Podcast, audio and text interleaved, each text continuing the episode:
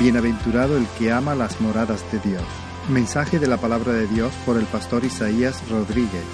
En la Iglesia Evangélica Bautista de Córdoba, España, 15 de diciembre de 2019.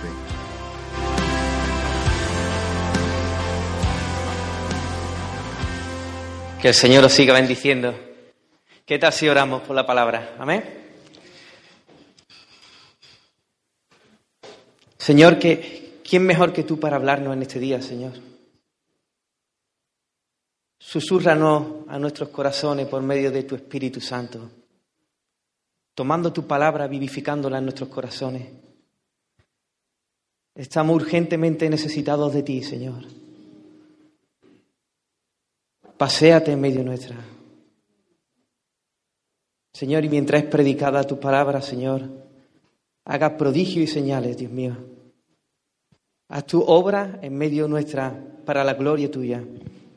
En el nombre de Jesús. Amén. Y amén. Durante ya más o menos unos meses eh, he estado exponiendo en la congregación de, Priego de Córdoba, la congregación que, el Señor me, me ha dado el privilegio de pastorear, una serie de predicaciones titulada Las bienaventuranzas de los salmos. Las bienaventuranzas de los salmos. Y eso lo estamos haciendo con la finalidad de que realmente podamos ser una iglesia, un pueblo, unos creyentes más felices en Dios. Subrayo, en Dios, felices en Dios. Queremos que el pueblo de Dios sea más gozoso en Él, más bienaventurado en Él, más bendecido, más dichoso en Él. Y hay salmos, hay salmos que nos exponen un maravilloso camino para transitar y así vivir una vida verdaderamente bienaventurada. La puerta de entrada a la bienaventuranza es la confianza en Dios. Eso lo podemos ver en el Salmo 2. Salmo 2, final, la parte final, nos habla de que hay que refugiarse en el Señor, hay que confiar en el Señor para poder entrar por ese camino de la bienaventuranza. En el, en el momento que nosotros colocamos nuestra confianza en el Señor, somos bienaventurados. Somos bienaventurados. La felicidad no es simplemente un sentimiento placentero. Tampoco es lo que nos dice Wikipedia, una emoción después de haber conseguido un objetivo o una meta. No, nosotros somos bienaventurados por atribución. Eh, es una declaración emitida por Dios cuando ponemos la confianza en el sacrificio de Cristo que nos reconcilia con Dios. Desde ese momento, Dios mismo, Dios mismo nos declara bienaventurados, felices, en el sentido más amplio de la palabra, bendecidos. Ahora bien, ahora bien, por el hecho de que seamos declarados bienaventurados, eso no quiere decir que experimentemos una vida bienaventurada. Hay varios salmos que nos muestran que esa vida abundante de Dios está condicionada a ciertas cosas que nosotros hacemos o dejamos de hacer. Por ejemplo, el Salmo 1 nos habla de la necesidad de evitar el camino de los pecadores y andar por el camino de la ley de Jehová. ¿Para qué? Para ser como ese árbol plantado junto a corrientes de agua que da su fruto a su tiempo y su hoja no cae. O por ejemplo, el Salmo 32. David. David había callado su pecado y mientras él estaba callando aproximadamente nueve meses, él fue un desecho físico. Su vida espiritual se marchitó. Sin embargo, en ese mismo salmo, él confiesa a Dios todas sus transgresiones, es perdonado y después Dios lo rodea con cánticos de liberación. Después tenemos el Salmo 128, que nos habla de temer a Dios y andar en sus caminos para experimentar la felicidad en el hogar, en el trabajo y en la iglesia. Después también tenemos el Salmo 89, que nos presenta una bienaventuranza que se experimenta colectivamente. Ante un desastre nacional, el pueblo que sabe alabar a Dios es bienaventurado.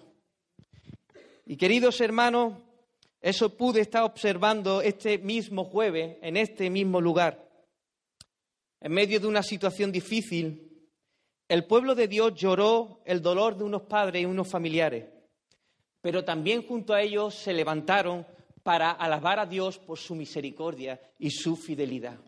¿Sabéis qué hay para ese pueblo? Que andará, andará a la luz del rostro de Dios. Se alegrará en Jehová todo el día y en su justicia será enaltecido. Hay bienaventuranza, hermano. Hay dicha para el pueblo que sabe alabar a Dios. Hoy quiero exponer la importancia de amar las moradas de Dios para experimentar la bienaventuranza o la felicidad en Él. ¿Quieres ser feliz en Dios, sí o no, hermano? En Dios, feliz en Dios, ¿sí? Pues acompáñame al Salmo 84. Salmo 84. Spurgeon lo llama la perla de los salmos. Y mientras lo buscas, puedes pedirle a Dios ahí, en voz baja, háblame, Señor. Háblame en este día. Salmo 84. Este salmo está dentro de la segunda colección de Coré. El rey de Israel, rey David, encargó a los hijos de Coré, los cuales eran levitas, llevar la alabanza y la adoración en la casa de Dios. Probablemente, probablemente, fue uno de los hijos de Coré quien escribiera este salmo por inspiración divina. El Salmo 84 es un salmo de peregrinación, lo usaban los peregrinos de camino a Jerusalén en una de sus fiestas judías. Posiblemente en este momento se nos está hablando de la fiesta de los tabernáculos. Así que el pueblo iba camino a Jerusalén y cantaban el Salmo 84.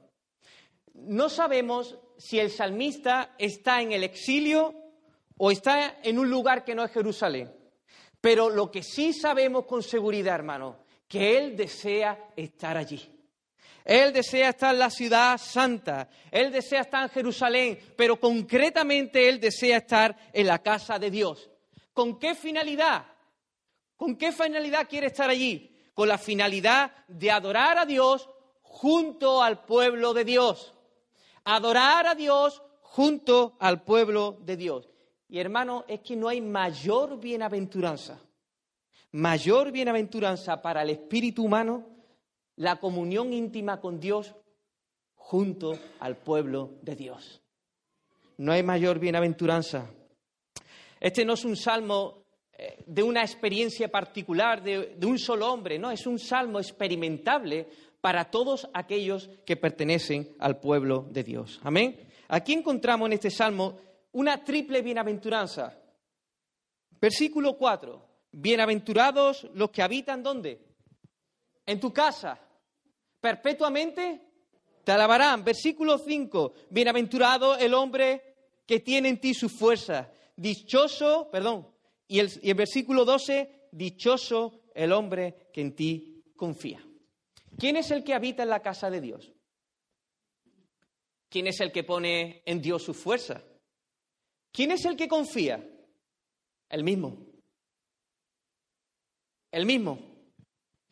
No son personas distintas. Esta triple bienaventuranza es inseparable. El mismo que habita en la casa de Dios es el mismo que ha puesto su confianza en Dios y el que ha puesto sus fuerzas en Dios. Es el mismo. Este salmo se divide por sí solo, separado con los Selah que aparecen. Y así vamos a dividir este salmo. Primero, el peregrino que anhela estar en la casa de Dios. Segundo, el peregrino se dirige a la casa de Dios. Y tercero, el peregrino permanece en la casa de Dios. Amén. Hermano, es un salmo que nosotros podemos cantar con más alta voz que cantaba este salmista, porque nosotros tenemos una mayor luz.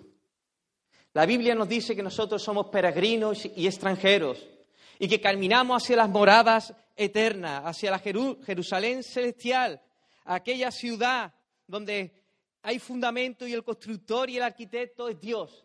Y hacia allí nosotros nos vamos a dirigir. Allí viviremos en la inmediata presencia de Dios. Ya no habrá más distancia entre Dios y nosotros. Le veremos cara a cara. Hermanos, si los israelitas cantaban este salmo, ¿cuánto más tenemos que hacer nosotros? cantar con más alta voz, teniendo la revelación que tenemos en el día de hoy. Amén.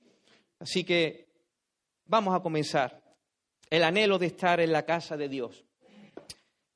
Versículo 1 al 4. Cuán amable, cuán amable son tus moradas, oh Jehová de los ejércitos.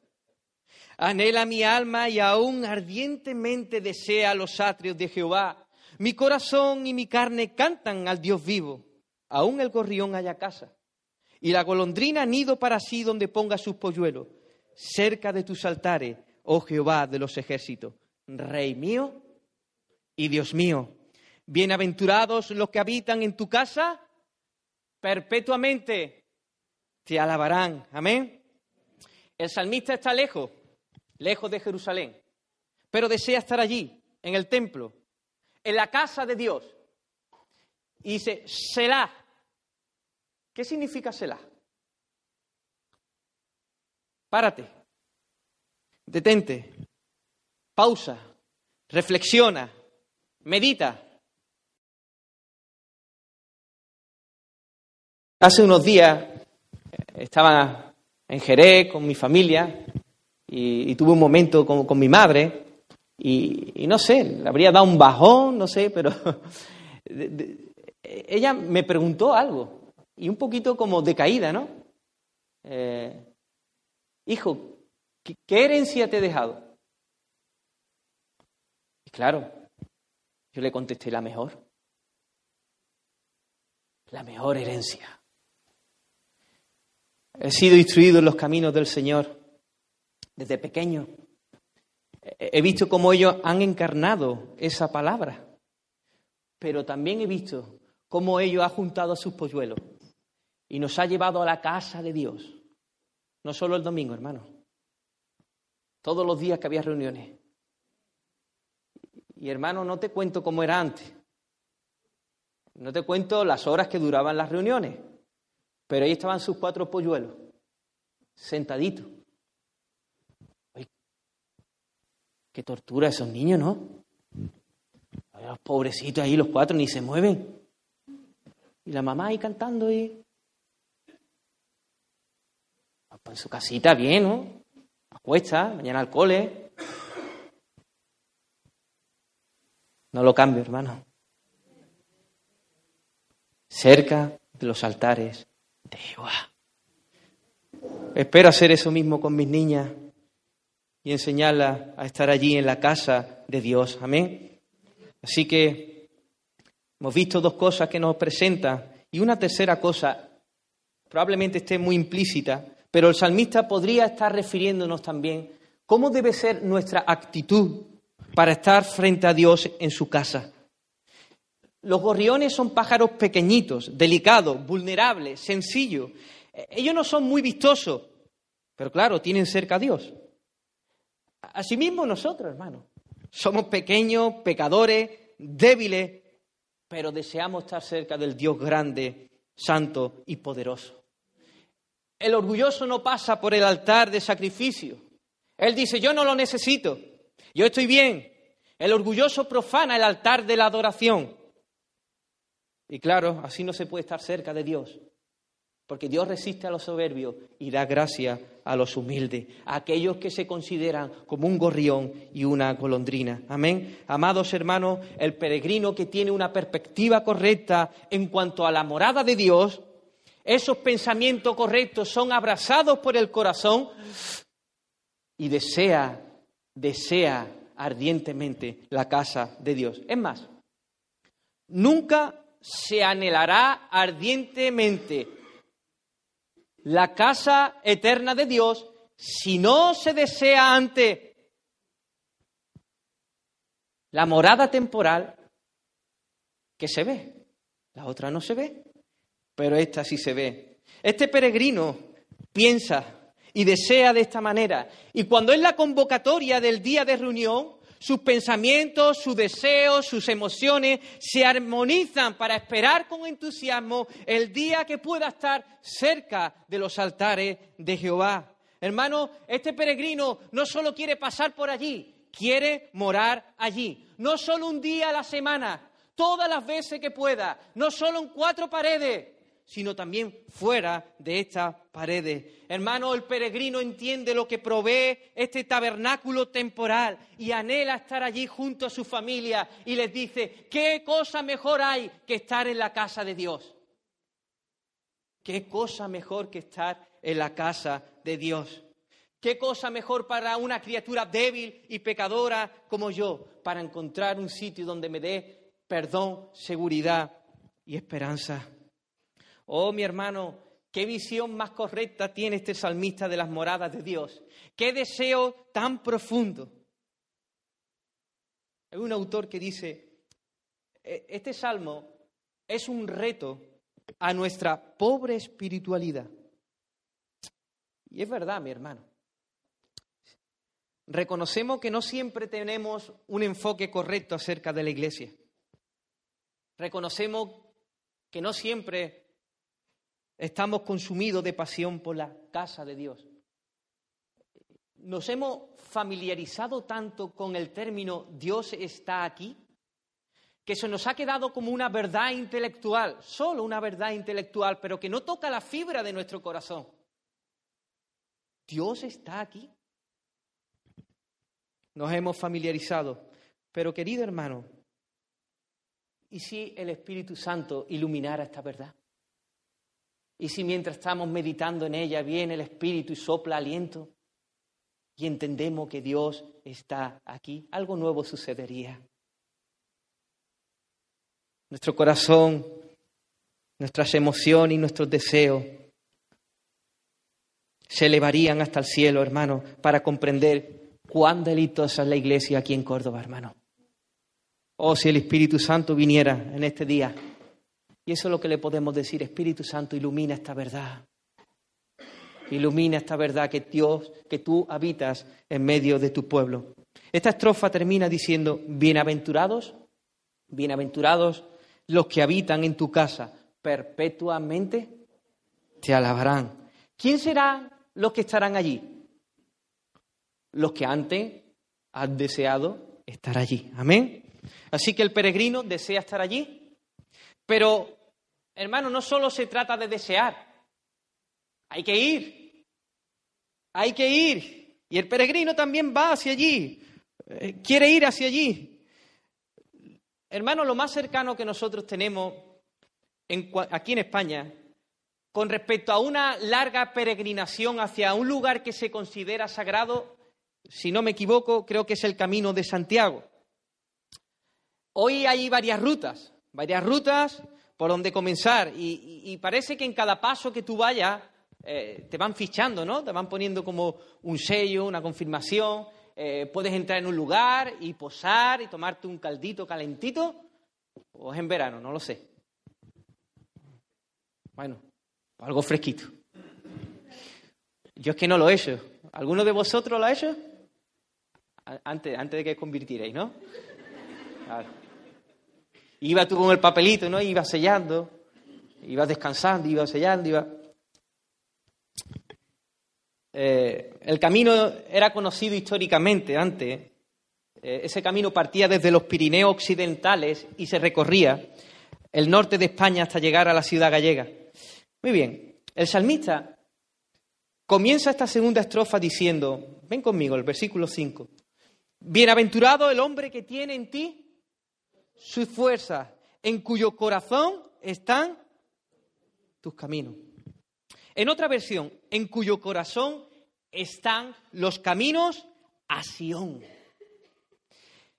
El salmista nos está hablando de una ruta de peregrinación a Sión.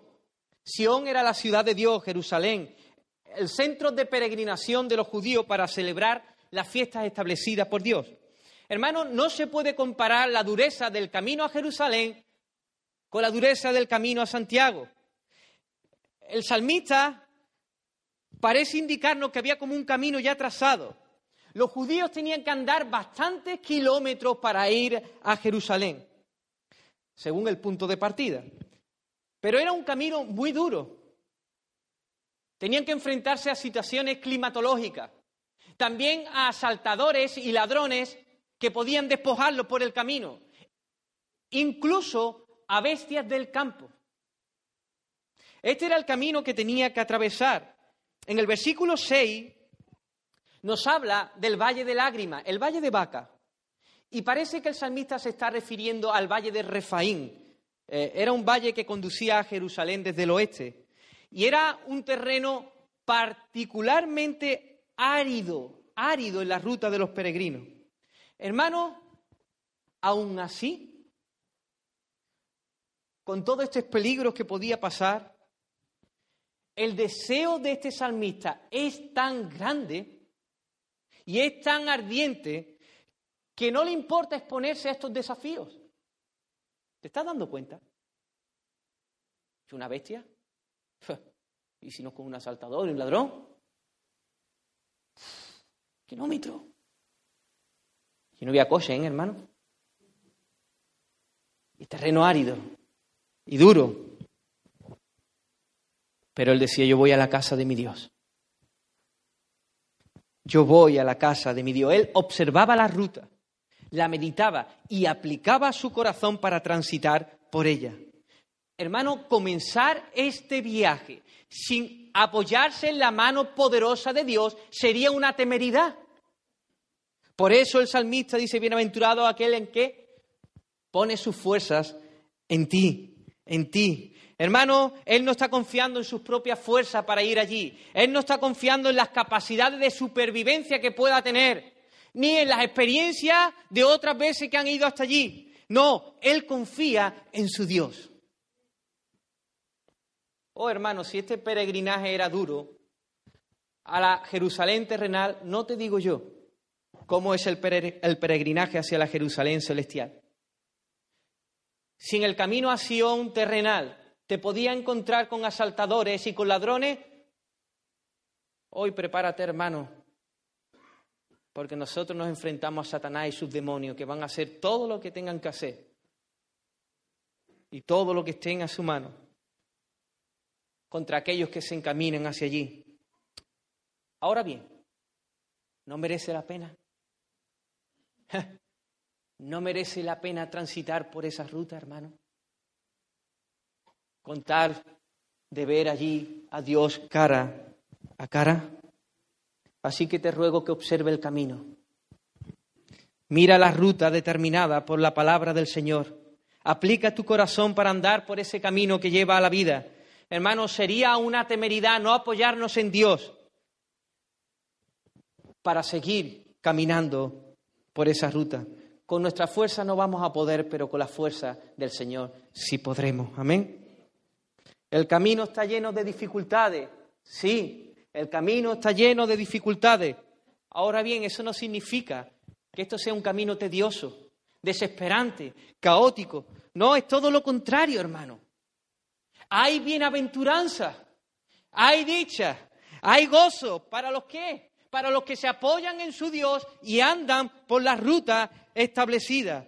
Hermano, Así es como nosotros podemos experimentar bienaventuranza cuando caminamos por ese camino que nos lleva a la casa de Dios. Amén. Fíjate el versículo 6. Atravesando el valle de lágrimas, lo cambian en fuente cuando la lluvia llena los estanques. Amén. Si el salmista no está, si el salmista no está hablando del valle de Refaín, Está refiriéndose, lo que hemos dicho, a un terreno árido, muy árido, muy seco, muy duro. Pero ¿sabéis que se encontraba en ese valle?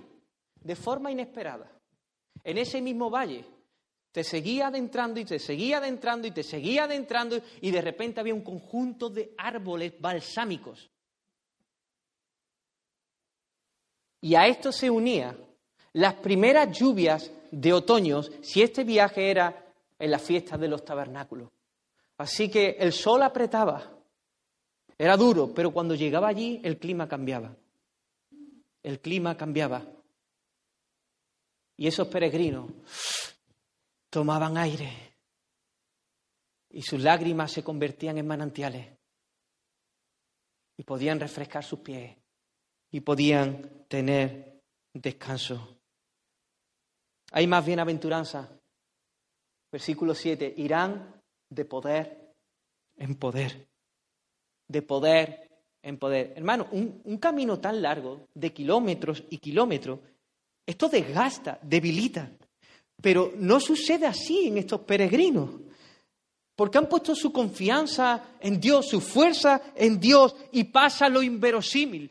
Van de poder en poder. Estos peregrinos continúan caminando con la grata certeza de que allí verán a Dios, verán a Dios en Sión. Amén. Amada iglesia, tomar la ruta, tomar la ruta establecida las pisadas de Jesús, las rutas de la palabra de Dios, no siempre es fácil.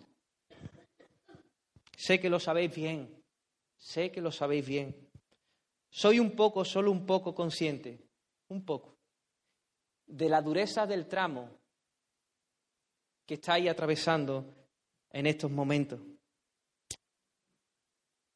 Dignificar la vida del bebé en el vientre de su madre, guardar el pacto matrimonial a pesar de la otra parte. Proclamar la verdad de Dios a los cuatro vientos tiene que ser duro. Y más en la circunstancia que lo habéis hecho o lo estáis haciendo. Habéis renunciado a apoyaros en otras muletas que no sea Dios. Habéis evitado tomar una ruta falsa para caminar más cómodamente. Habéis caminado con fe, con esperanza. El sol ha apretado, pero habéis seguido. El suelo se ha endurecido, pero habéis continuado. Por eso, mis hermanos, quiero deciros algo. Dios cambiará vuestras lágrimas por agua que saciará en vuestra sed. Disfrutaréis de la lluvia de la primavera. Iréis de poder en poder. Contemplaréis a Dios. Así que continuad. Seguid avanzando. Porque de forma inesperada, tal vez, sea así o no, pero seguro que seguro que seguro que los que se apoyan en su Dios y caminan por la ruta establecida van a tener estas bienaventuranzas. La vais a disfrutar. Continúa, mi hermano.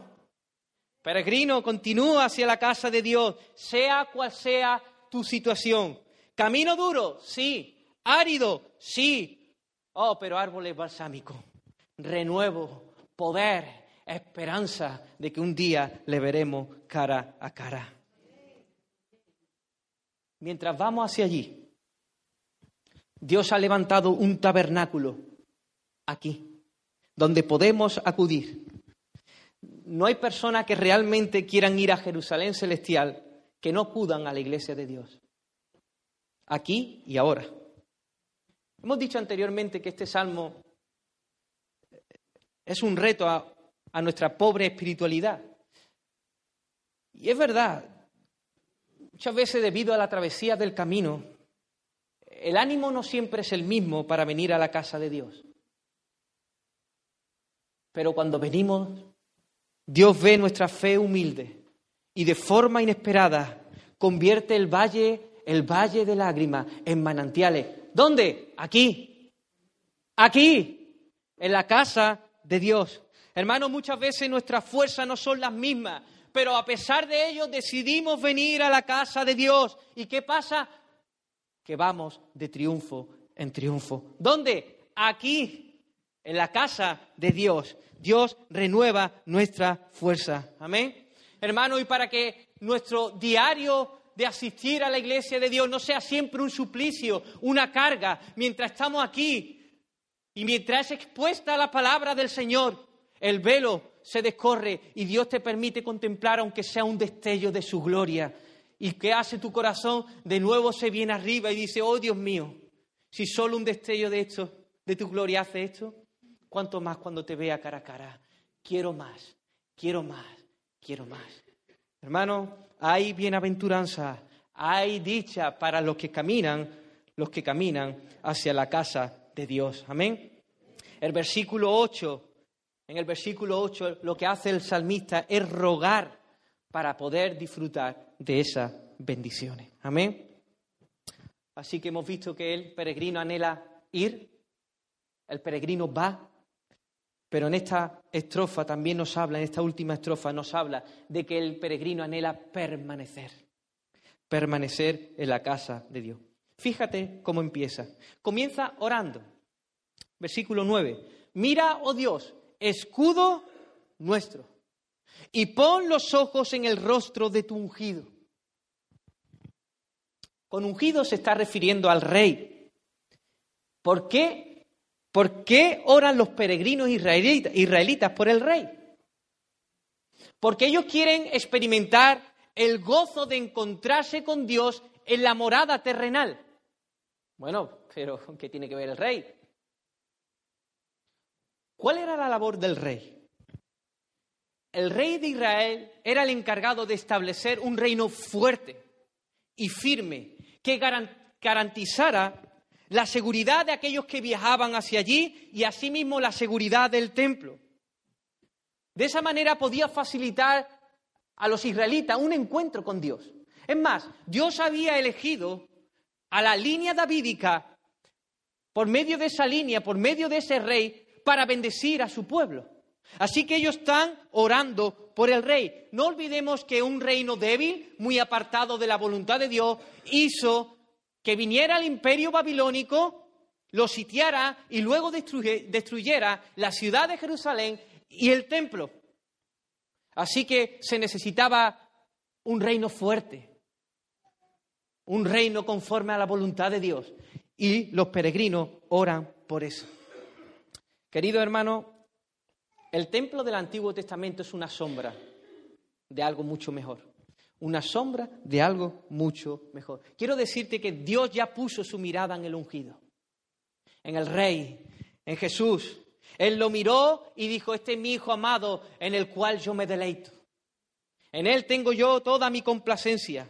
Y Él lo llenó del Espíritu Santo y lo capacitó para ir a la cruz del Calvario y derrotar de una vez por todas a los enemigos más feroces. ¿A qué? No al imperio babilónico, no al imperio romano, sino al pecado, a la muerte y al que tenía el imperio de la muerte. Al tercer día Dios lo resucitó y lo puso a su diestra y le dio un nombre que es sobre todo nombre, para que en el nombre de Jesús se doble toda rodilla. Nosotros, hermanos, ahora como cristianos, sabemos que Dios ha mirado a su ungido. Ha mirado a su ungido. Y ahora bajo la soberanía de Cristo tenemos un acceso, hermano. Un acceso inmediato a la presencia de Dios. Ese acceso está garantizado. Qué maravilla, hermano. ¿Por qué? Porque Cristo va a volver. Y va a volver y va a establecer su reino de justicia, un reino de paz ilimitada. Traerá, traerá cielos nuevos, tierra nueva y habitaremos en el templo de Dios para siempre. Estas promesas son sí y amén porque Cristo ha vencido, hermano. No obstante, mientras Cristo viene, ¿cómo podemos orar? Podemos estar orando que Dios establezca su reino. En cuanto a la morada temporal. ¿Cómo podemos orar? Señor, sigue edificando tu iglesia para que sea una iglesia santa, donde repose tu gloria. Hermano, una cosa es la presencia de Dios, perdón, una cosa es, sí, la presencia de Dios, o que Dios está aquí, y otra cosa es la manifiesta, la manifiesta presencia de Dios. Una cosa es saber que estamos aquí, perdón, que Dios está aquí, y otra cosa es sentir el abrazo amoroso de Dios. Hermano, hermano, no es lo mismo escuchar la palabra que el Espíritu Santo te susurre al oído. No es lo mismo cantar y predicar correctamente delante de Dios y que el peso de la gloria de Dios caiga mientras cantamos y mientras predicamos. Esto último que estoy diciendo es la manifiesta presencia de Dios. Y es necesario que la iglesia sea una iglesia santa para que repose la gloria de Dios. Amén. Hermano, si la manifiesta presencia de Dios no está, no está hoy aquí, esto es semejante a un club social. Hemos venido a perder el tiempo. Por eso tenemos que pedir, Señor, sigue edificando tu iglesia y que tu presencia, tu manifiesta presencia, sea notoria en medio nuestra. Amén. El peregrino está orando así porque desea permanecer en el templo y experimentar a Dios. He dicho experimentar, sí, no usted. Bueno, Isaías, está hablando de experiencias subjetivas, sí, pero reales. Pero reales, auténticas. Él ama ese lugar, lo valora. Fíjate cómo lo valora. Versículo 10. Porque mejor es un día en tus atrios que mil fuera de ellos. Escogería estar a la puerta de la casa de mi Dios que habitar en las moradas de maldad. Fíjate lo que hace este peregrino. Él, eh, él piensa, ¿eh? Este medita y valora, pone en balanza. Y él dice, no es comparable un día en la casa de Dios que mil fuera de ellos. No lo tiene claro. Lo tiene clarísimo. Vamos, que no le dan gato por liebre ni le cambian el casco por la moto. Vamos, que no lo timan. Un día en la casa de Dios, mil días. Bueno, espera un momento, espera un momento. Vale, lo tienes claro. Pero ¿y si ni siquiera puedes pasar a la casa de Dios? Allí, la puerta. Eh, y no puedes ver el esplendor de todo el ritual que se hace, eh, ese ambiente, ni puedes ver al sacerdote sacrificando, ni, puedes oler el incienso que sube hasta la misma presencia de Dios. ¿Qué, qué, prefieres? ¿Allí, allí a la puerta? ¿O abundar en los más increíbles lugares disfrutables que te ofrece este mundo? Está claro. La puerta de la casa de mi Dios. La puerta de la casa de mi Dios la puerta de la casa de mi Dios. Oh, si tuviéramos estas convicciones, hermano. Estas convicciones son las que tienen que estar en nuestra, en nuestra vida. En la casa de mi Dios. En la casa de mi Dios. Pero bueno, el domingo, sé, una actividad lúdica, tiempo en familia y salir y cumpleaños en la casa de mi Dios. Bueno, eh, la cita del dentista el viernes a las nueve, ¿no? ¿Se puede cambiar? Bueno, sí, pero cámbialo. A la casa de mi Dios. Bueno, el programa favorito de televisión el viernes a las nueve, estudio bíblico. La casa de mi Dios la casa de mi Dios. No hay mejor lugar que la casa de mi Dios. casa de mi Dios. Hay bienaventuranza allí, hermano. Por eso quiere estar el salmista allí, versículo 11, porque hay bienaventuranza, porque sol y escudo es Jehová Dios. Dios será como la luz que alumbra en la oscuridad, en la casa de mi Dios. Dios guiará, Dios protegerá. Fíjate, Dios dará gracia y gloria. En ese orden, gracia y gloria. Dios nos va a colmar de favores, de honores si le buscamos de todo corazón. Fíjate, no quitará el bien de los que andan en integridad. El que no escatimonia a su propio Hijo, sino que lo entregó por todos nosotros. ¿Cómo no nos dará también con Él todas las cosas? Hay dicha, hay bienaventuranza en la casa de mi Dios. Aquí quiero yo permanecer. Guía, protección, gloria, honra y bien para siempre. Y por eso termina el salmista con estas palabras, versículo 12. Dichoso, bienaventurado, supremamente feliz, inmensamente satisfecho el hombre que en ti confía. Aquí está la clave. Aquí está la clave para disfrutar, una de las claves para disfrutar, o la clave, el pilar, para disfrutar de la bienaventuranza.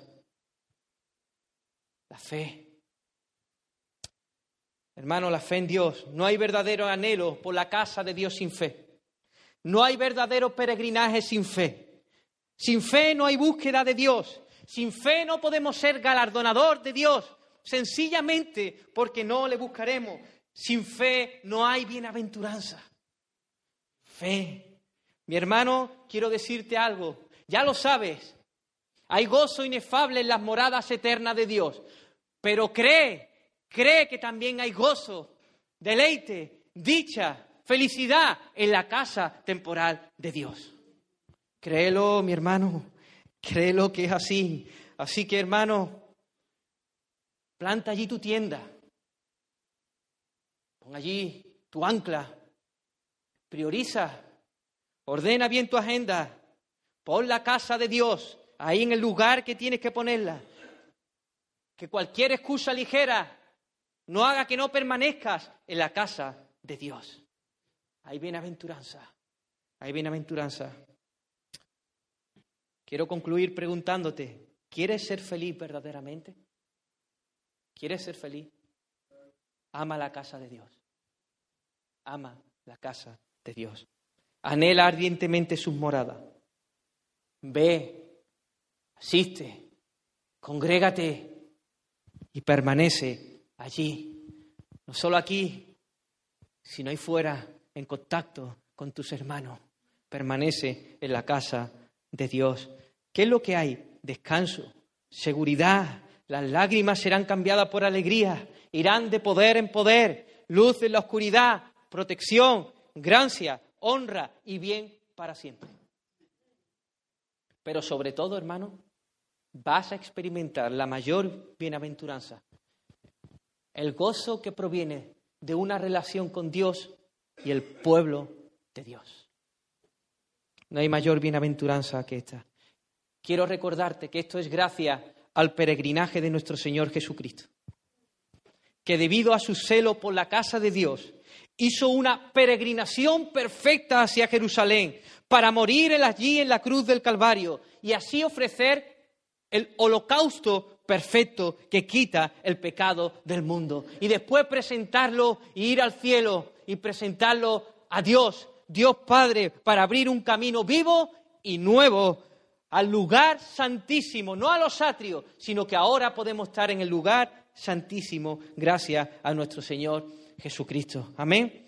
Ahora juntos podemos adorar a Dios en la eternidad, pero también aquí y ahora. Amén. Así que te ruego que mires a la cruz del Calvario. Contágiate de la pasión de Cristo por las moradas de Dios. ¿Quieres ser feliz verdaderamente? Ama la morada celestial. Ama la iglesia. Toma esta resolución. Toma esta resolución, hermano. Una cosa he demandado a Jehová. Esta buscaré, que esté yo en la casa de Jehová todos los días de mi vida, para contemplar la hermosura de Jehová y para inquirir en su templo. Amén. Que el Señor os bendiga. Te alabamos y te adoramos en este día, Señor. Hoy no hay nadie, Dios mío, no hay nadie, Señor, que esté más interesado en que seamos verdaderamente dichosos que tú. Tú mandaste a tu Hijo, Señor, para reconciliarnos contigo, Señor, y para que abundemos en dicha, en gozo, en felicidad, porque te hemos hallado a ti, que eres el tesoro supremo. Oh Señor, unta nuestros ojos con colirio para ver la dimensión espiritual de tu casa aquí ahora. A no fijar nuestra mirada y detenerla allí en las imperfecciones, Señor. Y si las vemos, Dios mío, poner nuestros dones, nuestros recursos, Señor, para que siga siendo edificado ese templo. Ayúdanos a mirar esa dimensión espiritual de que tú has elegido a estos creyentes imperfectos, pero en proceso de perfección, para habitar en medio nuestra. Oh Señor, ilumina tus palabras, Señor. Ilumina tus verdades. Que un fuego, Dios mío, Señor, nos consuma por tu casa. Que deseemos, Dios mío, así como ese gorrión y esa golondrina estaban allí en tu casa, aún más, Dios mío, nosotros deseemos estar cerca de tus altares, con nuestros polluelos, nuestras familias, Señor, allí. Ayúdanos a tomar resoluciones, Señor, en este día. Y te ruego, Señor, por los peregrinos que caminan, Señor. Están pasando, Dios mío, Señor, por ese tramo duro, árido. Suministra tu fe, esperanza. Y visítalo como tú, solo sabes visitar, Dios mío. Prepárale, mío, un oasis ahí en medio del desierto. Un renuevo, Señor un banquete de los que tú, los que tú sueles darnos, Dios mío. Levanta al caído, Señor. Da fuerza al que no tiene. Colma de dicha a mis hermanos, Dios mío, que caminan hacia tu casa. Y ayúdanos, Señor, a tomar decisiones para estar en tu casa, en las moradas moradas tuyas. Bendito eres tú, Señor. Te alabamos en el nombre de Jesús. Fija tus ojos en Cristo, tan lleno de gracia